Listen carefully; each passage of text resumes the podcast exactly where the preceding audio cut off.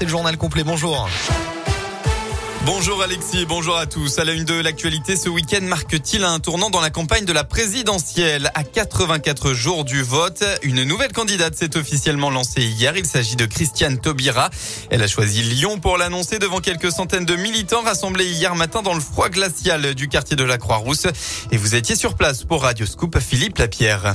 Unir la gauche malgré la profusion de candidats, c'est l'espoir de l'ancienne ministre de la Justice de François Hollande. L'espoir est là, il tient.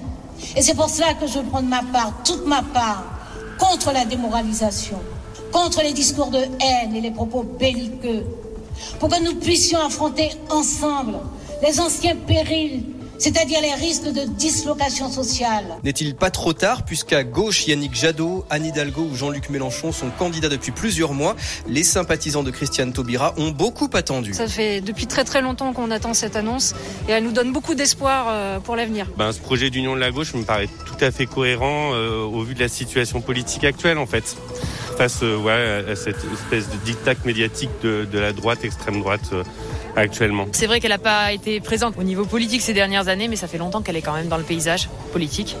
Et il me semble que là, maintenant, elle a vraiment la carrure pour prendre ce rôle-là. Christiane Taubira a promis de se soumettre aux résultats de la primaire populaire. 120 000 personnes se sont inscrites pour voter et choisir l'un des sept candidats qui sera chargé d'unir la gauche, mais plusieurs autres candidats, Yannick Jadot et Jean-Luc Mélenchon notamment, ont refusé d'y participer malgré leur présence dans la liste.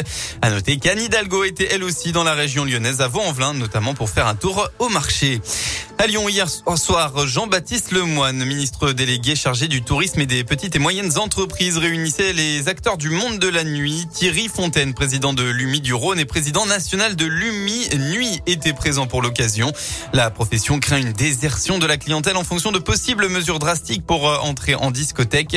En attendant, difficile de donner une perspective de réouverture pour le ministre. On passe au sport. En rugby, pas de quartier pour le loup hier soir sur la pelouse de Perpignan pour la troisième journée de Challenge Cup. Les Lyonnais se sont imposés 37 à 6. Ils restent donc premiers du groupe B en attendant le match à domicile contre Benetton. Ce sera vendredi prochain. En football, suite et fin de la 21e journée de Ligue 1 aujourd'hui. Et entre autres, hein, l'OL se déplace à 3 à 17h. Il va falloir remporter la première victoire de 2022 pour ne pas sombrer au classement. Eh bien, ce sera sans le latéral gauche Emerson malade ni Jason Jason Denayer et Sinali Diomandé, tous les deux blessés. La météo dans le département, attention toujours au brouillard possiblement givrant, hein, surtout l'est rhodanien. Mercure négatif en moyenne ce, ce matin, moins 2 à Lyon et jusqu'à moins 3 à Belleville.